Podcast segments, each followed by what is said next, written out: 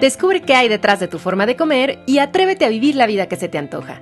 Esto es De qué tiene hambre tu vida con Ana Arismendi.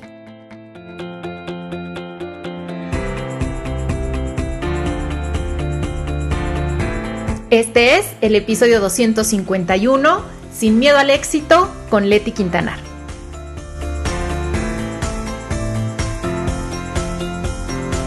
Bienvenidos a un episodio más de este podcast.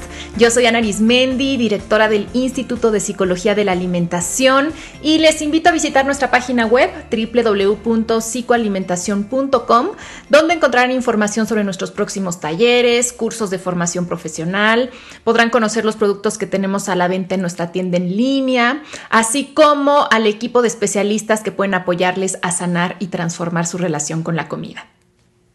Hablando de cursos, estoy muy contenta porque se abre oficialmente la temporada de mi taller Diseña la vida que se te antoja.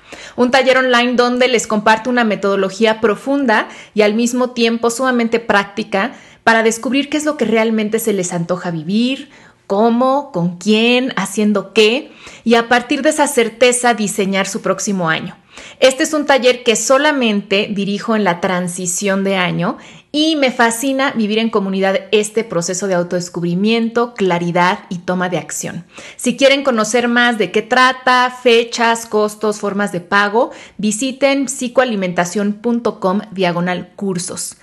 Y si ya han tomado este taller antes y quieren repetirlo, recuerden que tienen 50% de descuento, solo escriban a academia.psicoalimentación.com para obtener su acceso con descuento.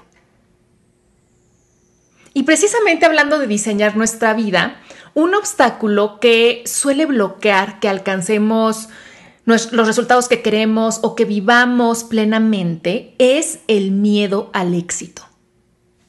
Y aunque suena contraintuitivo, o sea, ¿cómo le vamos a tener miedo al éxito si el éxito trae muchos beneficios?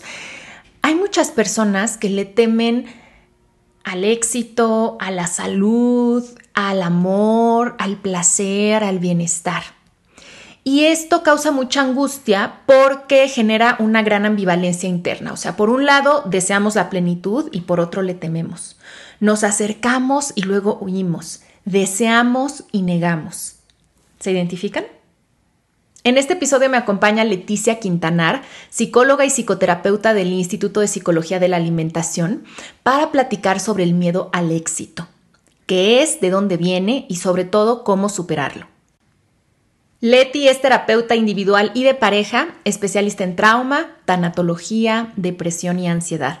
Trabaja con niños, adolescentes y adultos y en el instituto apoya a las personas a encontrar la raíz de su relación conflictiva con la comida y con el cuerpo.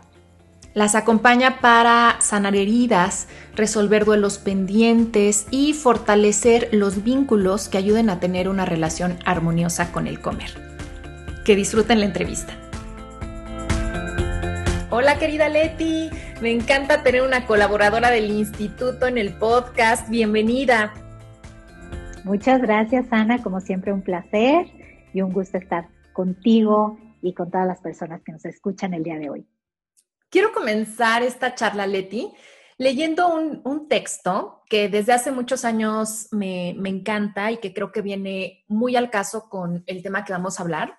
Es un poema de Marianne Williamson que se llama nuestro miedo más profundo. Nuestro miedo más profundo no es ser inadecuados. Nuestro miedo más profundo es que somos poderosos sin límite. Es nuestra luz, no la oscuridad, lo que más nos asusta. Nos preguntamos, ¿quién soy yo para ser brillante, precioso, talentoso y fabuloso? En realidad, ¿quién eres tú para no serlo? Eres hijo del universo. El hecho de hacerte pequeño no le sirve al mundo. No hay nada iluminador en encogerte para que otras personas cerca de ti no se sientan inseguras. Nacemos para hacer manifiesta la gloria del universo que está dentro de nosotros, no solamente en algunos de nosotros, está dentro de todos y cada uno. Y mientras dejamos lucir nuestra propia luz, inconscientemente damos permiso a otras personas para hacer lo mismo. Y al liberarnos de nuestro miedo, nuestra presencia automáticamente libera a los demás. Me gusta este texto porque, como te decía, creo que introduce perfectamente el tema del que vamos a hablar hoy, que es el miedo al éxito. Este miedo, como, como dice este poema, a nuestra luz interna, a encenderla y a compartirla con los demás. Entonces, pues quiero comenzar, Leti, pidiéndote que nos platiques sobre, pues, qué es el miedo al éxito, que suena como tan contraintuitivo, ¿no? ¿Cómo le vamos a tener miedo a algo positivo? Pero es muy real. Entonces, ¿qué es el miedo al éxito? Pues sí, Ana, en efecto, digo, me encantó este poema que acabas de, leer, lo sigo saboreando en la mente. Y es cierto, este miedo parte de, de un anhelo interno, ¿no? Este, esta búsqueda que nos impulsa cada día a hacer cosas, a, que es como nuestro motor y que de verdad, a lo mejor si esto lo pudiéramos visualizar en una imagen, es esa meta a la que queremos llegar. Pero este anhelo viene de la mano precisamente con este miedo, ¿no? Este miedo que de repente en esta voz interna nos va cuestionando cosas de ¿y qué va a pasar después de esa meta? ¿Qué va a pasar si realmente logras eso que tanto deseas, eso que tanto anhelas? Y lo triste es que a veces ya no tenemos respuesta para eso. Y creo que ahí es donde decimos, como no sé qué sigue, pues mejor me echo para atrás. ¿no? Yo me gusta poner el ejemplo y lo he compartido en otras ocasiones, como si fuéramos manejando todo el tiempo con el acelerador a fondo porque de verdad ya quieres llegar a ese lugar, pero a la vez traes el freno de mano puesto. Entonces, imagínate esa incongruencia que hacemos en el sistema, ¿no? O sea, yo no sé si un coche truene, ¿no? O qué, le falle si, si hiciéramos eso todo el tiempo, pero muchas veces estamos llevando nuestra vida así, con todo un deseo y todo un motor por alcanzar cosas. Y justo cuando estamos cerca, hay algo que nos regresa. Entonces, yo diría que este miedo al éxito es esa combinación entre este temor a qué va a suceder después de que llegue a esa meta y el anhelo que nos motiva, pues precisamente cada día a, lograrlo. Y es una manera muy clave de tocar con nuestra propia frustración, ¿no? Hay muchas cosas que nos van a generar frustración en la vida. Las personas que de repente eh, quieren controlar todo, esta cuestión de frustración es muy cercana.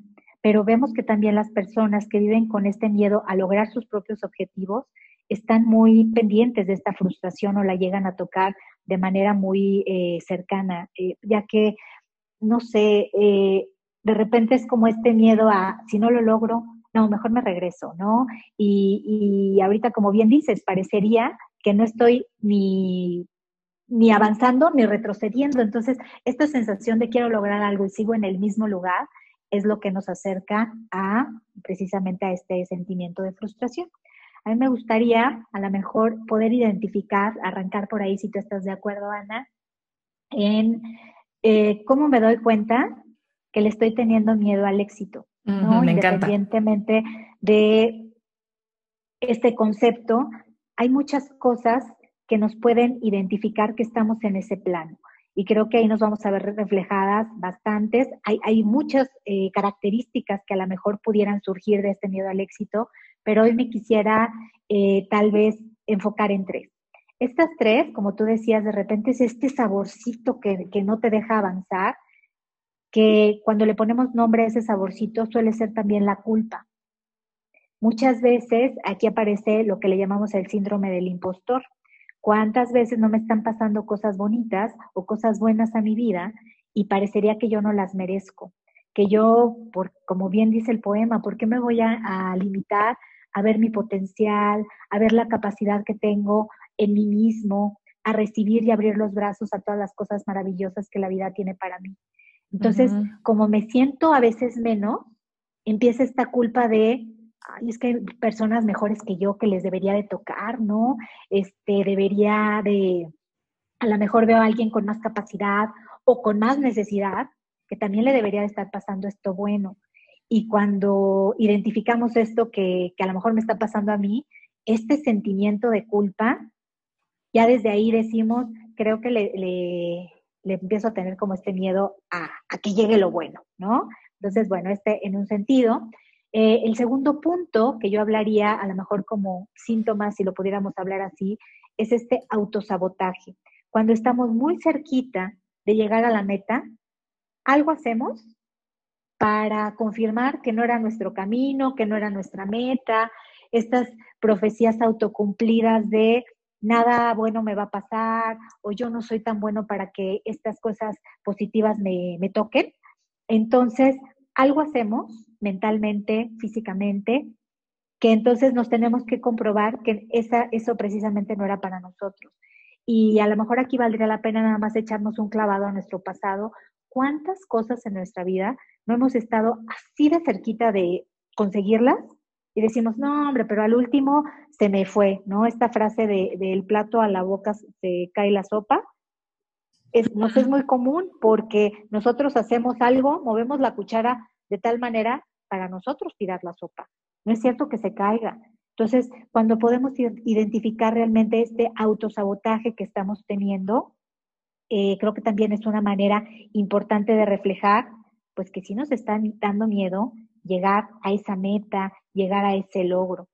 Y el último punto, a lo mejor como que me gustaría identificar el día de hoy para poderlo explorar un poquito más, es esta procrastinación que hacemos para conseguir las metas. A veces tenemos este camino clarito, derechito, y sabemos exactamente qué tenemos que hacer para lograr las cosas, pero a veces nos gusta complicarnos la vida, ¿no? Y nos gusta buscar alternativas a las que sabemos que nos vamos a tardar un poco más, que probablemente en el camino vamos a dejar esa meta a la mitad, y entonces esto nuevamente viene a reiterar que eso valioso o eso bueno no era para mí pero no porque no lo fuera, sino porque yo no hice lo que estaba en mis manos o me tocaba hacer para lograr llegar precisamente a este punto. Uf, comunidad.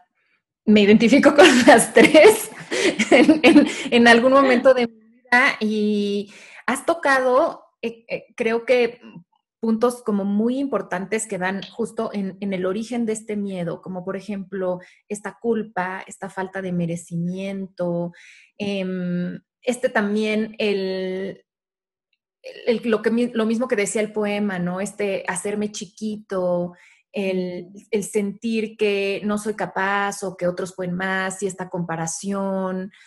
Y también como muchas veces, si no hemos estado acostumbrados o hemos percibido como peligroso el, la tranquilidad, el placer, el reconocimiento, como aunque lo deseamos, como es tan extraño para nosotros o quizá tan peligroso cuando estamos ahí decimos, no, no, no, no, no, esto no se siente bien y vámonos vuelta en U, ¿no? Como decías, o sea, me retacho y es como, no, no, esto no se siente bien.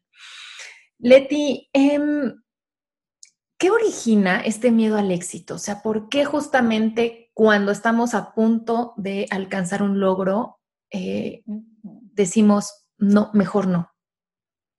Pues sí. Creo que también esto pudiéramos hablar de muchísimos factores, ¿no? Desde nivel eh, familiar, cómo hemos crecido con estas voces alrededor de nosotros, sabiendo qué merecemos y qué no, ¿no? Y aquí a lo mejor uno de estos puntos importantes que reitero es esta falta de merecimiento, ¿no? El lugar que hemos ocupado dentro de nuestra familia, dentro de nuestro entorno, también va definiendo qué tanto miedo o no le voy a, tener a lograr mis objetivos. He platicado con gente que, fíjate, a veces desde estas experiencias de nunca me tocó a mí estrenar nada, ¿no? Porque yo soy la hermana chiquita y a mí me tocaba todo lo que mis hermanos iban dejando, entonces, pues yo no merecía estrenar. Y si eso se queda impregnado en tu cabeza y en tu corazón, imagínate cuando tú logras un éxito profesional, cuando logras a lo mejor el conseguir un patrimonio y dices, ahora sí me voy a comprar mi coche, me voy a dar un gustito, ¿con qué culpa lo vives?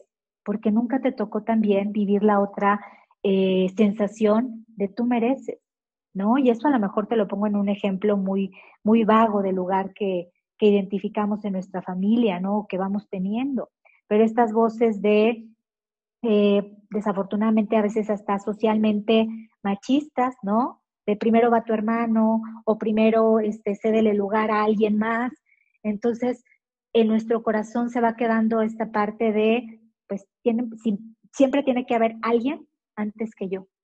Y entonces cuando a ti te toca disfrutar el éxito, disfrutar algo bonito, es como, en serio, ya me toca a mí, parecería que uno se hace un pasito para atrás para que le toque. No sé, yo me acuerdo a lo mejor en las piñatas de chiquitos, A lo mejor de niño te gustaba pegarle a la piñata, pero yo no sé, o cuando menos yo no era de las niñas de las que me formaba para el principio, ¿no? Era como de, pues cuando me toque. Y hoy lo vas viendo y, sí, porque siempre le toca a los chiquitos, porque los grandes somos los que la rompen, ¿no? Entonces, yo no sé si todas estas ideas del lugar donde nos ha tocado compartir en la vida, eso también te va identificando un lugar al cual, pues posteriormente, tú te vas a poner solito en la vida.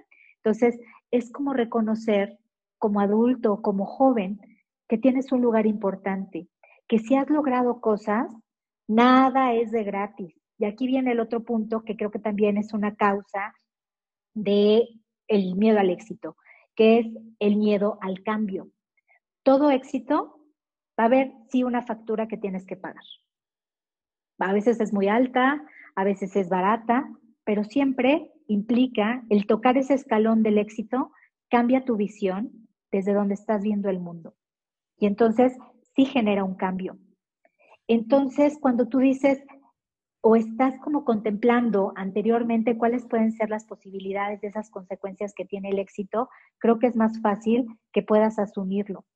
Pero a veces la gente le da miedo porque no sabe ese tipo de cambios, cuánto va a repercutir en su vida o qué efectos va a tener. Personas que, por ejemplo, me ha tocado convivir con muchas que han tenido esta oportunidad de irse a estudiar al extranjero porque trabajaron mucho para obtener una beca o porque en su trabajo eh, se les dio alguna promoción y a la hora de la hora dicen, estoy muy feliz, pero, pero qué miedo, ya no sé si me quiero ir, realmente, este, no sé si sea lo mejor para mí y que en ese momento me ha tocado gente que teniendo su vuelo deciden quedarse. ¿Por qué? Porque implica todo un cambio en su proceso personal, familiar, emocional, que a lo mejor no están dispuestos también a pagar esa factura tan alta. Entonces, a veces también este éxito es un trueque. Y, aquí cuando hablábamos del merecimiento, me gusta asociarlo con no, nada llega gratis. Cuando tú logras sentir ese éxito es porque trabajaste también un montón. No es por parte de la suerte y qué afortunado soy y que, que la vida pues hoy me sonrió. Yo te invitaría que cuando estés cerca de ese éxito, sí puedas revisar en qué has contribuido, cuáles son las cosas que has hecho cada uno de esos días para generar una diferencia ante los demás y tú lograr esa meta. Entonces, creo que ese miedo al cambio también tiene mucho que ver y me quedaría con un tercer punto, ahorita si quieres nos, aterrizamos en alguno de estos tres, que tiene que ver también con el entorno social, ¿no? O sea, todas estas consecuencias sociales que la gente a lo mejor también te va diciendo el que si tú triunfas, te van a mirar con envidia. Y es muy malo que te miren con envidia. Es mejor ser la persona linda, la que cabe en todos los lugares, la que de alguna manera no genera este sentimiento de ser vista. ¿Para qué te quieres exponer, no? ahora ocupan mucho esta frase de bajo perfil, bajo perfil. ¿Para qué? ¿Para que no crezcas? Bajo perfil para que no te miren. Entonces, al contrario, ¿no? O sea, todo este entorno con el que vamos viviendo, a veces socialmente y a veces pesa mucho más cuando es de manera familiar, ¿no? Como, no, pues es que aquí en la familia nadie ha sido exitoso, nadie ha puesto su propio negocio, o familias donde pues nadie logró terminar una carrera. Entonces las personas que lo logran se sienten traidores. Y esa traición pesa mucho y duele. Entonces dices, no, no, no, de ser el traidor de mi familia, mejor me regreso a vivir en este bajo perfil como me han estado enseñando. Entonces, se oye muy fácil como hay que dejarle de tener miedo al éxito y aviéntate y ya. Pero ahorita que lo vamos desmenuzando, y mira que yo ahorita elegí tres, pero yo creo que cada quien podemos hacer un historial de cuáles son estas cosas que de repente nos limitan, cuáles son estas cosas que venimos cargando en esta mochila y que se hacen tan pesadas para subir ese escalón que se llama éxito.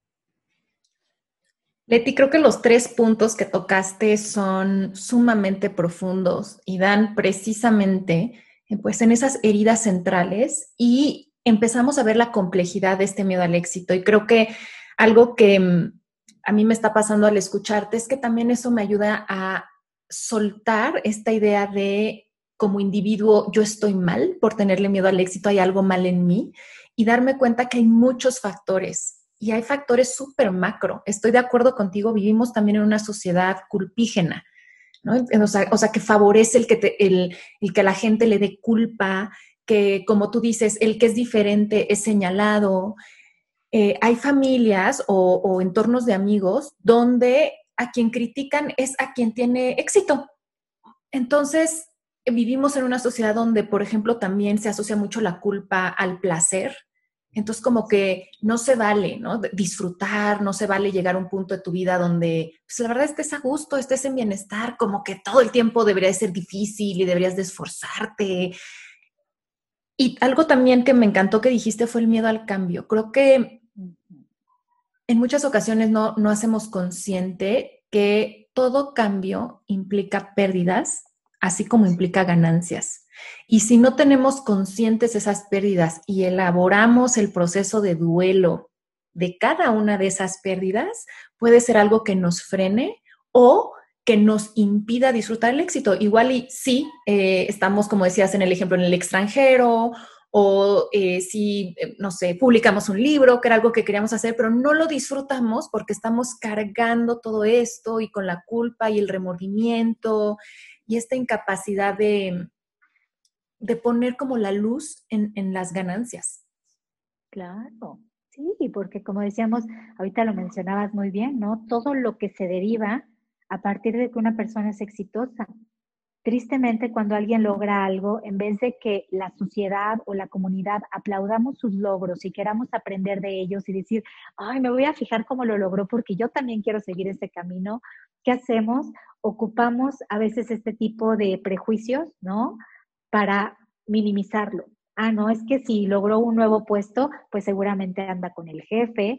Este, si compró un nuevo coche, seguramente anda en negocios chuecos, ¿no? O sea, ¿por qué no pensar mejor o preguntarle directamente qué estás haciendo para que te vaya bien? ¿Cuál es tu, receta? Porque a mí también me encantaría llegar a este punto que tú estás logrando, vivir un poco más este éxito de los demás desde la empatía y no desde algo que nos separa, porque en el momento en que este éxito te hace sentir desvinculado, pues uno ya lo piensa dos veces, ¿no? Que dices, quiero éxito o quiero a mi familia, quiero éxito o quiero seguir teniendo a mis amigos. Cuando yo creo que el éxito compartido y apoyado sabe mucho mejor y se saborea más. Y qué fuerte lo que acabas de decir, porque entonces se entiende perfecto porque una persona decide dar vuelta en U, porque la pertenencia es una necesidad biológica básica. Es un hambre central y cuando eso se pone en juego y no lo tenemos consciente y no lo sabemos manejar, es totalmente comprensible que una persona diga, no, perder a mi familia, perder mi posición, perder a mis amigos. No, no, no, no, no, no, claro que no, me regreso. Entonces, pienso también, por ejemplo, en casos de eh, una persona que desea muchísimo una pareja, encuentra una persona con la que hace clic, etcétera, pero obviamente eso implica separarse de su familia de origen como es natural, ¿no? Entonces ya es formar una nueva familia y cuando eso en la dinámica familiar empieza a ocasionar problemas, a veces mucho es el freno, ¿no? Decir, híjole, no, ¿cómo voy a perder? ¿No? Con estas ideas de voy a perder, lo estoy poniendo entre comillas a mi familia de origen, o, yo soy el, el causante de conflictos y entonces me regreso. Exacto, ¿no? Y, y, checar, creo que en esto hablábamos, como si hay un cambio, va a haber consecuencias, pero también identificar qué tipo de consecuencias quieres tomar y cuáles no. O sea, a lo mejor también las puedes identificar. Tú sabes que, que yo trabajo de repente en muchos talleres con niños y es muy bonito los niños también cómo plantean este éxito y es muy triste ver cómo desde chiquitos también se van limitando. O sea, a mí me ha tocado niños que dicen, y yo me sabía las respuestas, pero no la quise decir porque luego la misma me pasa al frente. o sea, porque si sacas buenas calificaciones, yo me acuerdo que si tenías muy buen promedio, te tocaba ser maestro de ceremonias. Y yo decía, yo quiero tener buen promedio, pero yo no quiero ser maestra de ceremonias, ¿no? Me daba pena. Entonces, ¿cómo también este éxito lleva unas consecuencias que a veces te gustan, pero a veces ni siquiera son las consecuencias esperadas por ti. Y ahí es donde otra vez todo se vuelve a, a, ser confuso, incongruente, y entonces es como decir, sí lo quiero, pero, pero empiezas a ver estos limitantes, que es donde, bien dices, nos vamos un pasito para atrás. O retomando este ejemplo, ¿qué tal el niño que se sabe la respuesta y cuando la dice, sus compañeritos o sus familiares se burlan o le hacen bullying? Ah, claro. Entonces él dice, no, o sea, como que destacar o, simplemente brillar, ¿no? O sea, brillar en el sentido de que pues yo sé la respuesta, la quiero compartir, me pone en peligro, porque todos empiezan, o ya es el cerebrito, ya sabes, del salón, o a veces hasta la misma familia se burla, les pone sobrenombres, eh, allá va a salir el sabelo todo. Y entonces, obviamente, son de esas experiencias que nos van diciendo, eh, brillar no está permitido. También recuerdo alguna vez, también en un taller, que em, una, participante compartía que en su casa se decía mucho que no hay que presumir, como que no hay que ser, no hay que ser ostentosos. Y, y, entonces era como, no se valía celebrar y reconocer una alegría, un momento bonito, un logro, un éxito, porque no, no, no, eso es presunción. Entonces, como dices, hay muchas creencias eh, como muy profundas que vienen de la cultura y de la familia, que son las que pueden estar frenando todo esto. Como sociedad muchas veces no sabemos convivir con el éxito de los demás, entonces no hemos aprendido a convivir con nuestro propio reconocimiento, con nuestros propios talentos. Eh, es muy fácil cuando platicamos con las personas que cuando hacemos este estas experiencias, ¿no? De autoconocimiento, de ver, platícame qué te gusta y qué no te gusta de ti. Hay mucha gente que le da pena decir lo que le gusta de sí mismo, ¿no? o sea, hablar de sus cualidades porque, como bien dices, pues yo no puedo decir algo bueno de mí, que lo digan los demás y cuando lo dicen yo lo minimizo. Entonces, pues sí, creo que tenemos que trabajar mucho más en esta parte de ir reconociendo qué pequeñas cosas podemos hacer para acercarnos a esta seguridad que nos invita a decir, sí, el éxito también está hecho para ti. Y bueno, hemos ido mencionando cómo el miedo al éxito tiene un impacto en todas las áreas de nuestra vida, en nuestras relaciones personales, también en nuestra autoestima, nuestro autoconcepto, eh, por supuesto en la relación que tenemos con el dinero, con la abundancia, cuando explicaste lo del síndrome del impostor, cómo em, puede bloquear nuestro crecimiento en lo académico, en lo laboral, e incluso impedirnos desarrollar una pasión, un interés, un hobby que nos nutra en muchos aspectos. Y me gustaría añadir aquí también cómo el miedo al éxito puede reflejarse en la relación que tenemos con nuestro cuerpo. A ver, yo creo que muchas veces el miedo al éxito se puede notar en nuestro cuerpo cuando tenemos miedo a ser físicamente vistos o vistas. Lo tocabas un poquito, ¿no? Cuando, a ver, no quiero ser expuesto, no quiero como que pasar al frente del salón, no quiero que todo el mundo sepa que yo fui quien tuvo la respuesta correcta, quien supo, quien se ganó el premio. Por ejemplo, todas estas personas que dicen, ay, sí, pero, pero no digas mi nombre, pero no, no quiero que ahí salga que yo fui, ¿no? Mis créditos. Sí. mis créditos. Es, o sea, creo que también, bueno, como todo en esta vida, también muchos de nuestros miedos y nuestras experiencias traumáticas sabemos que habitan en nuestro cuerpo y es nuestra, nuestra corporalidad, en muchas ocasiones la que nos avisa que tenemos este tipo de, miedo a, a, salir al mundo, brillar y ser vistos. Eh, porque en muchas ocasiones mentalmente podemos decir, no, no, yo claro que quiero el éxito, esa ambivalencia que le hablábamos, ¿no? Y este es el objetivo que yo quiero, etcétera. Pero corporalmente me gustaría invitar a las personas que nos escuchen que pongan más atención a cuando están cerca del resultado cuando están en un espacio donde se les reconoce, donde pueden brillar, ¿qué pasa con su cuerpo? Porque hay personas que automáticamente el cuerpo como que se hace chiquito, se cierra, baja la energía. Qué casualidad que en ese momento empieza a sudar, se me olvida todo, empiezo a tartamudear, me pongo rojo. Em, o sea, siento que todo el mundo me está viendo y siento que todo el mundo me está criticando porque todas estas señales corporales me parecen que son indicadores de estos miedos. Y a veces decimos, ah, es que yo tengo miedo a hablar en público, ¿no? Como que nada más es eso, o es que no se me da hablar, o es que se me olvidan las cosas, tengo mala memoria, cuando quizá de fondo es simplemente la manera en la que el cuerpo está expresando que hay este miedo. Y habría que ver, pues, qué es lo que lo está alimentando. Por supuesto. Aquí a lo mejor cabe, cabe mucho hacernos la pregunta, ¿qué pasaría si lograras eso que en este momento estás anhelando tanto. Mm. Identifica hasta en tu cuerpo cuál es su respuesta.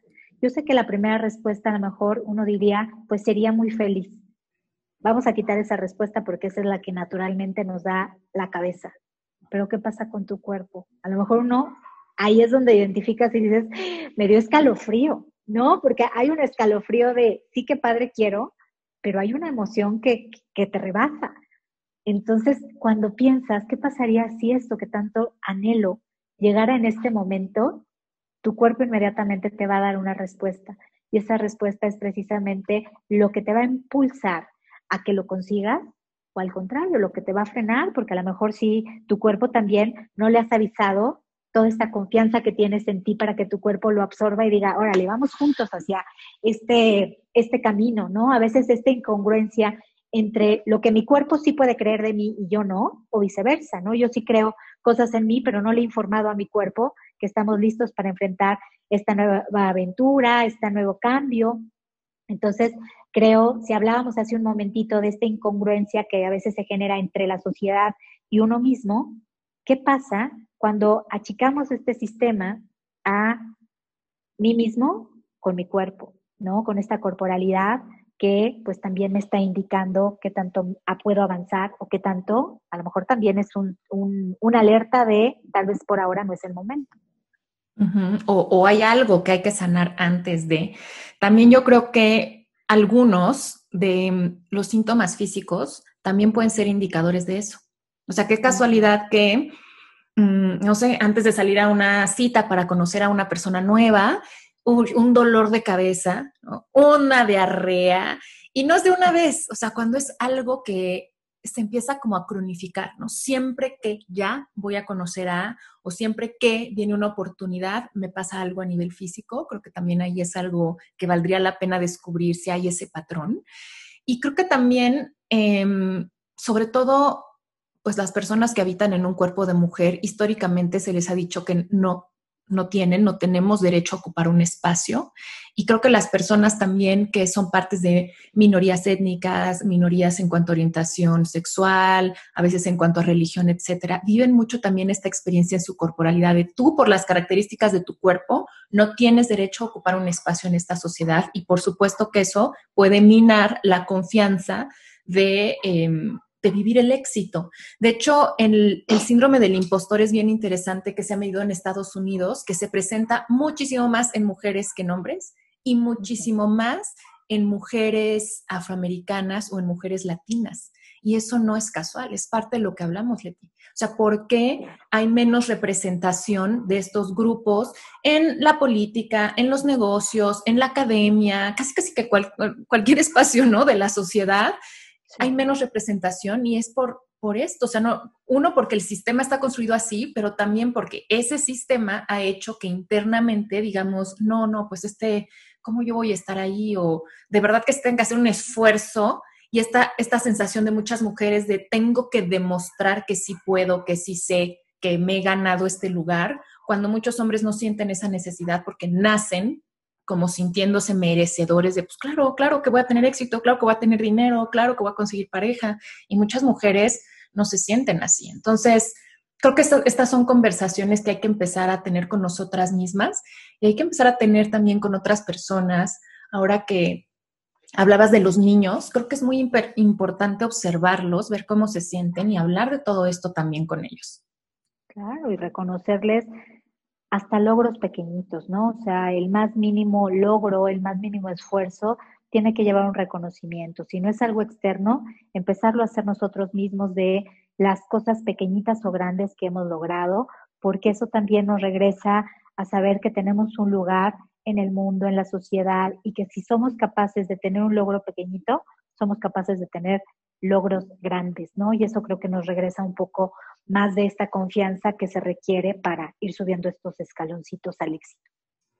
Y ahora que hablas de esto, pues ahora sí arranquemos con qué podemos hacer para superar este miedo y empezar a abrazar el éxito. Creo que acabas de decir una clave que es reconocer y celebrar nuestros logros.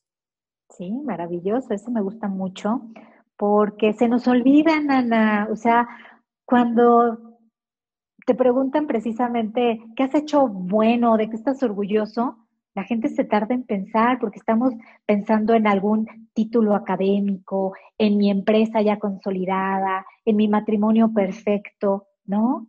Y cuando yo te digo, no, no, no, regrésate hasta las cosas más sencillas. Yo les pongo un ejemplo bien absurdo, pero que me ayuda mucho, que si te sabes amarrar bien las agujetas de tus tenis, es un gran éxito. Sí, a lo mejor como adulto te suena absurdo, pero recuerda la edad cuando lo aprendiste. O sea, a esta pequeñita de 3, 4 años haciendo, ya sabes que hacen como dos, dos bolitas y luego pues, tienes que pensar por dónde va, por adelante, por atrás. Para los niños es un gran logro, ¿no? Todo lo que interviene a nivel motriz, a nivel intelectual y los niños luego ahí andan felices este, enseñándote sus agujetas que aunque les queden media chuecas, ellos se celebran su logro. Y el que tú lo hayas aprendido de pequeñita, hoy constituye, aunque no lo creas, algo que, ya viene en tu maleta de recursos en la espalda. Entonces, a veces son cosas bien chiquitas y bien pequeñitas, pero que forman parte de ti. Todos somos expertos en algo y se nos olvida, ¿no? A veces somos expertos en escuchar a nuestros amigos, en dar un buen consejo, en eh, tal vez apoyar a alguien cuando lo necesita. A veces somos expertos de, de una forma más académica o más especializada, pero todos somos expertos en algo en hacer los chilaquiles más deliciosos del planeta. Entonces, cuando tú identificas que eres bueno en algo y vas viendo esos pequeños logros, eso va sumando a tu confianza. Y la confianza debe ser un ingrediente precisamente para alimentar esto. Oye, Leti, y también como empezar a conceptualizar el logro, creo que lo tenemos, o sea, en general la sociedad, como que el logro lo tenemos muy asociado a o sea, que venga del reconocimiento externo, que sea algo que se note, que los de allá afuera me digan y como reconceptualizarlo y decir, un logro es cualquier cosa que para mí, sepan los demás o no, se den cuenta o no, es algo que me hace sentir bien, que me hace sentir capaz, es algo que para mí lo siento como un avance. Eh, entonces, sí, como que lo conceptualizamos así, hay muchísimas cosas que son un logro y que muchas veces no las vemos porque como que no es algo que está la sociedad diciéndonos, ay, ahí, te va tu diploma. Sí, porque tu cerebro lo registra como si eres capaz de aprender esto, eres capaz de aprender otras mil y un cosas más. Entonces, empieza también esta motivación por creer, por innovar, por generar esta creatividad. Entonces, recordemos que nuestros cerebros son conexiones si nosotros le ayudamos a conectar desde esta parte positiva, desde esta red que me lleva desde la confianza, la creatividad, a solucionar problemas, imagínate el mundo de posibilidades que tenemos para ser exitosos en muchísimas cosas, ¿no? Por eso yo decía, tenemos que también aterrizar nuestro concepto del éxito. ¿Cuál es el concepto de éxito para cada quien? A veces el concepto de éxito para algunas personas será que mis hijos se vayan bien desayunados en la mañana. Pues qué padre y se le aplaude. Habrá personas que digan, yo mi éxito va a ser hasta que mi empresa esté en todos los países, ¿no? A nivel internacional. Está bien, o sea, todos tenemos un nivel de éxito distinto y un, un, camino diferente hacia lograrlo. Entonces creo que desde ahí, si también vamos respetando cómo las personas van visualizando y conceptualizando este, este concepto de, de éxito, también nos hace ser más respetuosos de cómo las personas van, van a ir llegando a él, ¿no? Entonces, creo, como bien dices, hay que recapitular estos logros, eh, identificar por pequeñitos que sean, nos van ayudando a, fomentar esta confianza. Y aquí voy a, voy a tomar del último punto que comentas, identificar si esas metas son en realidad nuestras. A veces vivimos con una meta que es para los demás, ¿no? Es que mis papás querían que yo fuera doctor y cómo me está costando la carrera, ¿no? Y no puedo acabar la tesis. Y entonces uno pensaría, se está autosaboteando y hay resistencia a terminar.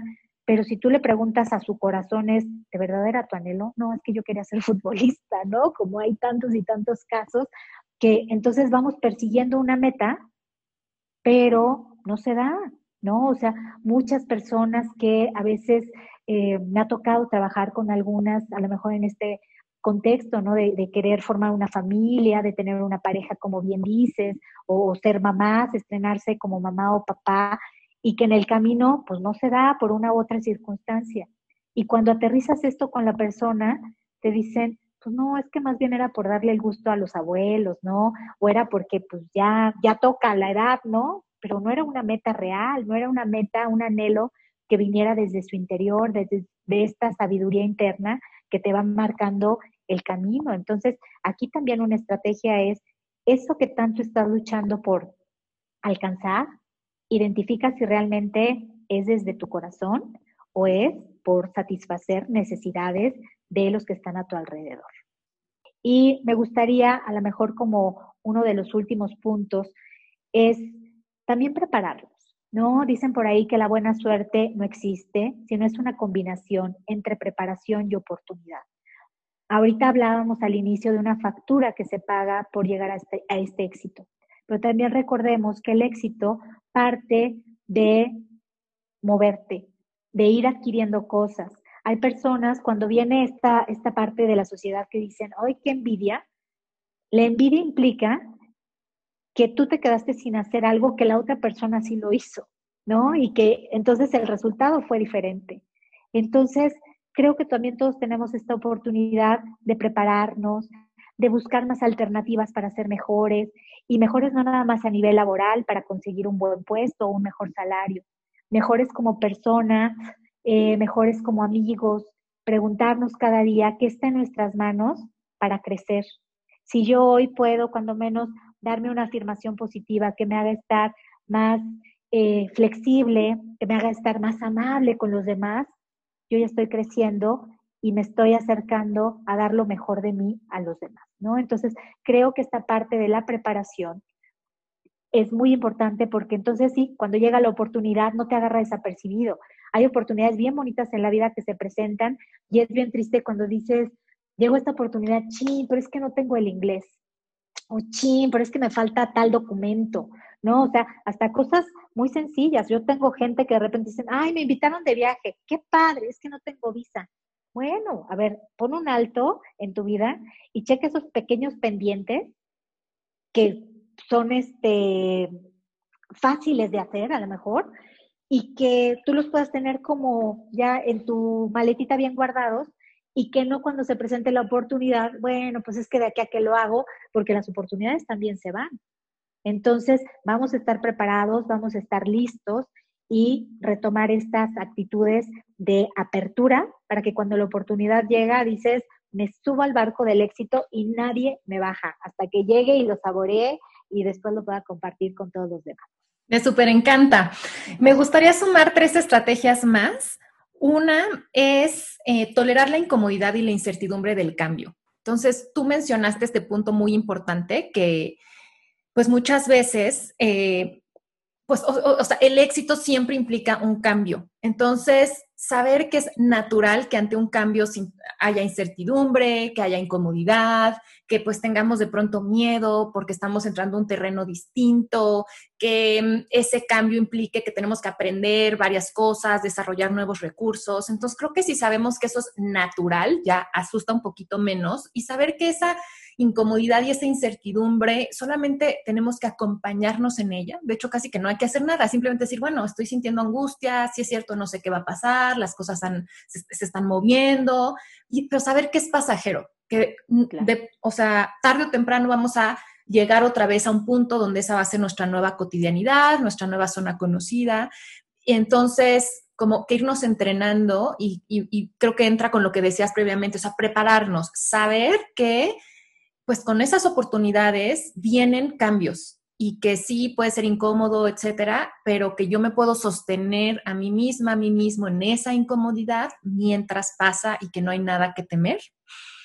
Y otra estrategia que, que ya medio mencionamos, pero me gustaría enfatizarla, es identificar bien las ganancias y también las pérdidas de alcanzar el resultado que yo quiero y trabajar con esas pérdidas, decir, a ver, realmente es una pérdida, eh, ¿por qué me causa angustia? ¿Cómo puedo adaptarme a esa nueva realidad? Y también tener claras las ganancias, porque si nada más tenemos nuestra mirada en, no, es que voy a perder, no, es que se van a enojar, no, es que ya no los voy a ver, etcétera, decir, bueno, sí, pero porque viene toda esta ganancia. Y creo que tenerlo claro, como tú dices, es como asumir, asumir esas consecuencias. A veces también romantizamos el éxito y decir, ay, qué increíble tener mi propia empresa y ser emprendedor. Sí, pero te das cuenta que eso va a implicar quizá darle menos tiempo a tus hijos por un rato.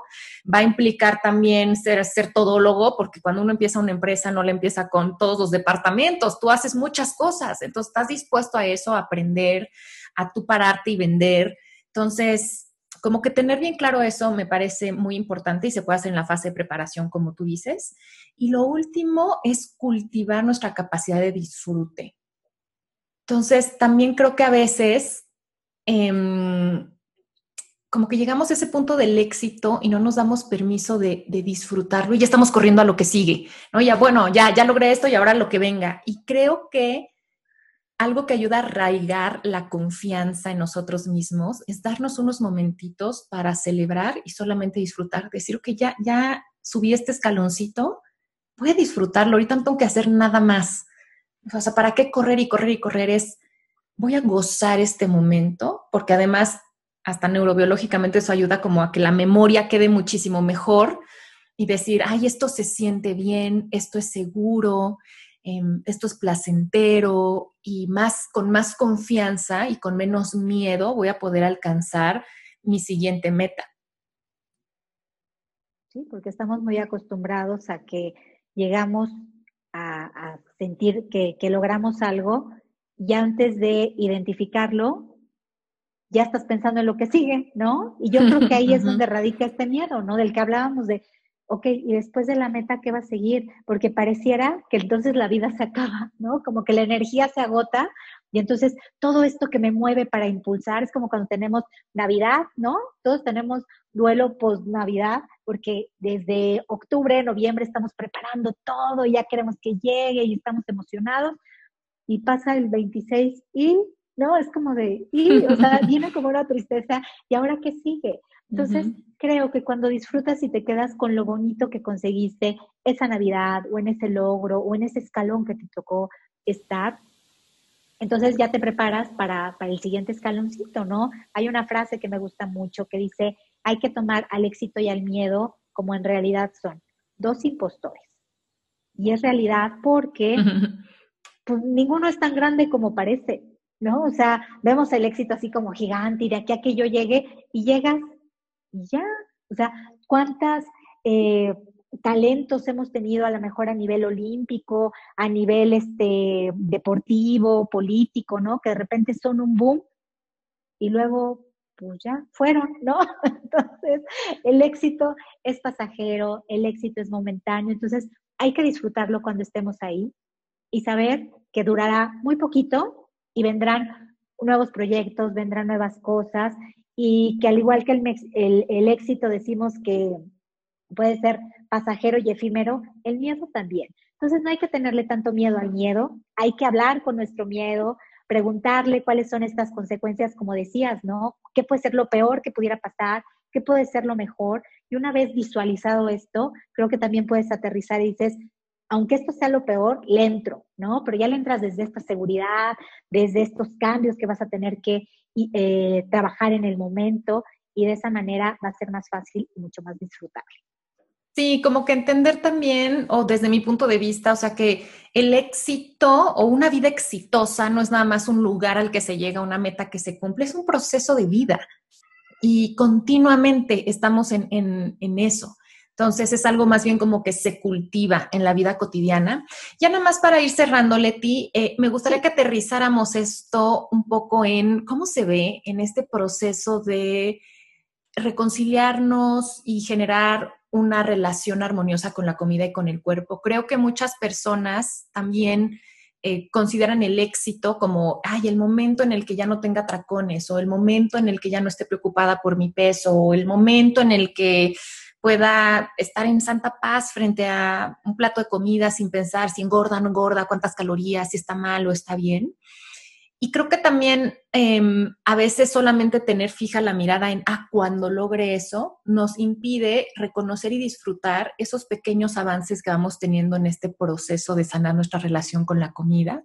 Entonces, yo les invitaría, cada, cada comida es una oportunidad y es, vamos a reconocer esos momentos donde decimos, ay, hoy, hoy disfruté muchísimo, hoy estuve muy en paz con la comida, o incluso celebrar, porque creo que también es un logro el aprender, el decir, pues hoy tuve otra vez un atracón, pero lo puedo ver diferente y ahora aprendo y ahora eh, ya, ya, no me, ya no me hundió como otras veces, ahora con más claridad pude entender qué es lo que pasó. Entonces, creo que también en nuestra relación con la comida eh, debemos cultivar esta, este celebrar nuestros logros, este aprender a disfrutar, este identificar nuestros propios anhelos y también reconocer que en muchas ocasiones puede ser que tengamos miedo a soltar esos recursos alimentarios que han estado con nosotros tanto tiempo y que se puede ser la clave de por qué muchas personas empiezan a sentir muchísimo mejor con su cuerpo y con la comida y de pronto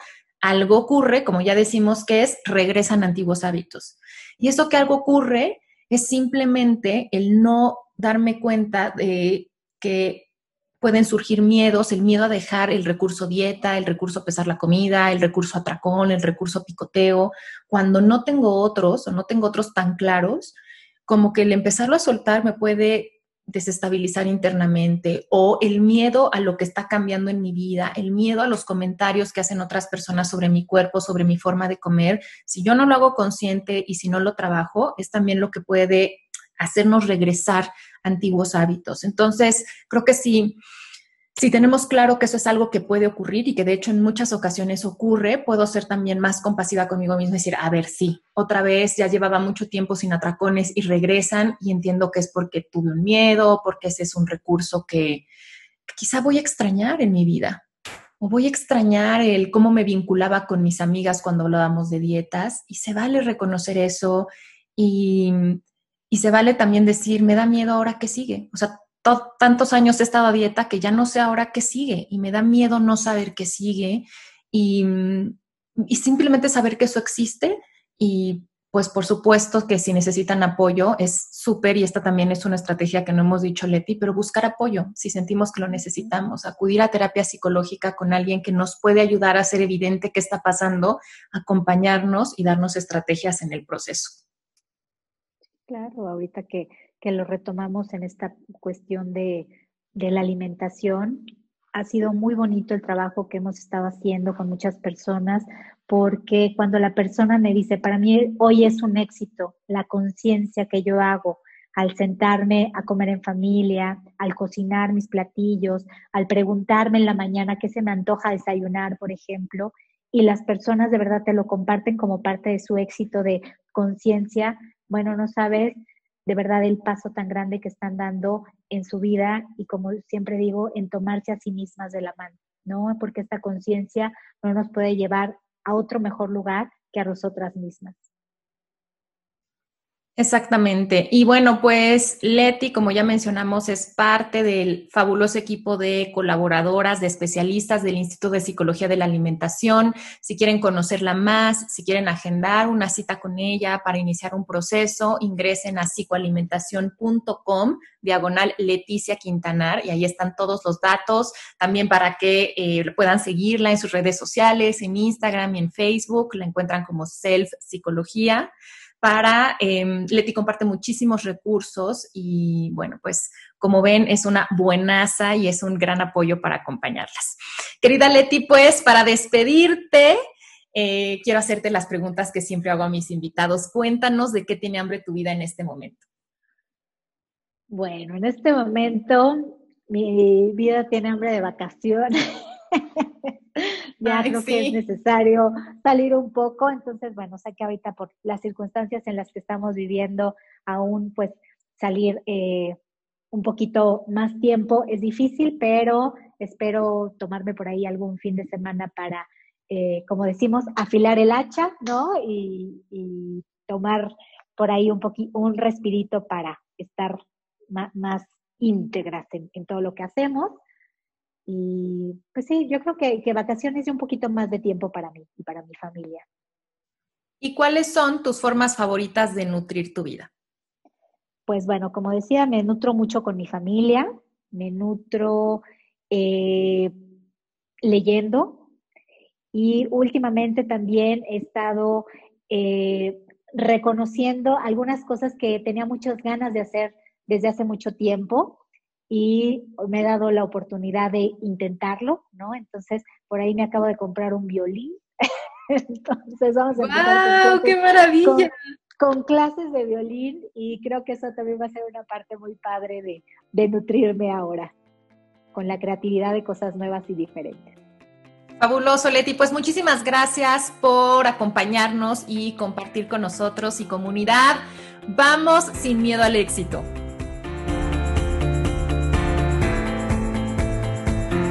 Esto fue De qué tiene hambre tu vida con Ana Arismendi. Para más información visita www.dequetienehambretuvida.com.